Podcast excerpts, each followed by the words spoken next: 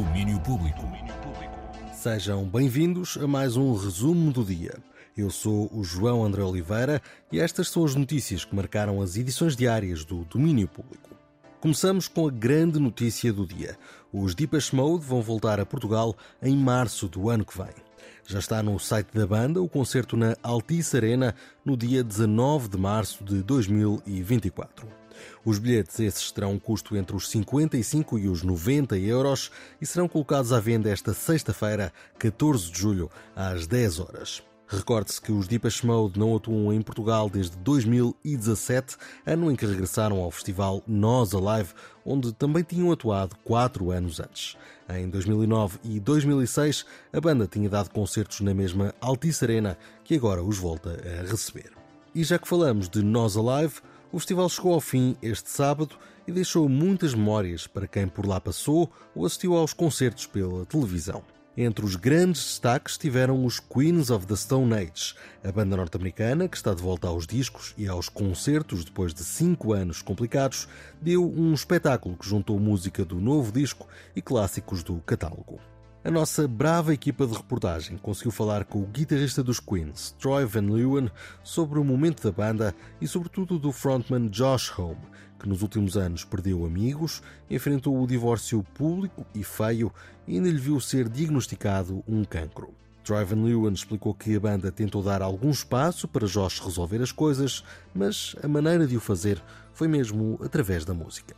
When something like that traumatic happens to someone in their life, I mean, you got to give them their space to figure it out, you know. Even though it's it's you know, it's still something that's very, I think, very fresh. So, um, but I think that at the end of the day, we're all here to express that through the music, and that was really the only way. I mean, I know that's the only way he could have gotten to where he is now is to get it out through the music. And so it's our job as a band to help facilitate that process. And so however you could do that, that's how you do it. Uma intervenção musical que resultou num novo disco, também ele pleno de fragilidade e vulnerabilidade. Quem também falou ao domínio público sobre momentos vulneráveis foi King Princess. Ela apareceu nos radares do mundo em 2018 com apenas 19 anos. Rebentou com o single 1950 e quase que ia rebentando consigo mesma. Explicou-nos que o sucesso lhe veio à cabeça e se tornou numa diva com gosto pelas drogas. Mas depois veio a pandemia e tudo acalmou. Yes, and I became a, a fragrant drug addict immediately because it's like when you're like 19 years old, you're like, you know, you you get success and a little bit of money, and you're like, no, it's terrible. Like it's. I mean, I was I was awful. I was a monster, and I think that I was unappreciative, and I was scared, and it came from fear. And now I think COVID and life has just beat me down to the point where I'm like, I just want to have fun. Like I, you know, I, I don't. I don't have that part of me anymore that's like, you know, sitting in a dark room like, what is life? Like, I just stopped doing that. Just living life now. Like, I just want, you know, I'm in fucking Portugal. I've never been here before. I've been having a beautiful, beautiful times in Europe with my with my close friends who happen to also be my band. Um, I'm meeting people, young people who love my music that I've never met before in, in cities that I've never been to before. It's like I'm I'm chilling. I'm okay. Everything's gonna be fine. São certos de duas entrevistas que vão poder ver e ouvir nas nossas redes, mas não são as únicas. Fica tudo disponível em breve no Instagram, Facebook, TikTok e YouTube da Antena 3. Para o fim, a digressão de despedida de Sir Elton John.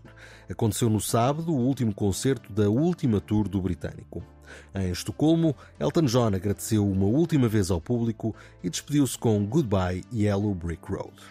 This is a very poignant evening because it's the last show of the tour. This is the 330th counting, Glass, counting Glastonbury. We've done 330 shows in 663 days. That's pretty amazing. A despedida da estrada de Elton John ao fim de 330 concertos em 663 dias. Uma noite mágica, nas palavras do britânico, que recebeu até uma mensagem de vídeo de Chris Martin a agradecer em nome de todos os músicos que Elton John ajudou e inspirou. Pode não ser um adeus definitivo, já que o músico de 76 anos não colocou de parte a hipótese de fazer concertos individuais, mas é um adeus à vida de estrada ao fim de 52 anos de carreira. É com esta despedida merecida que fechamos este resumo do dia. Quanto a nós, marcamos novo encontro para amanhã. Até lá. Domínio Público.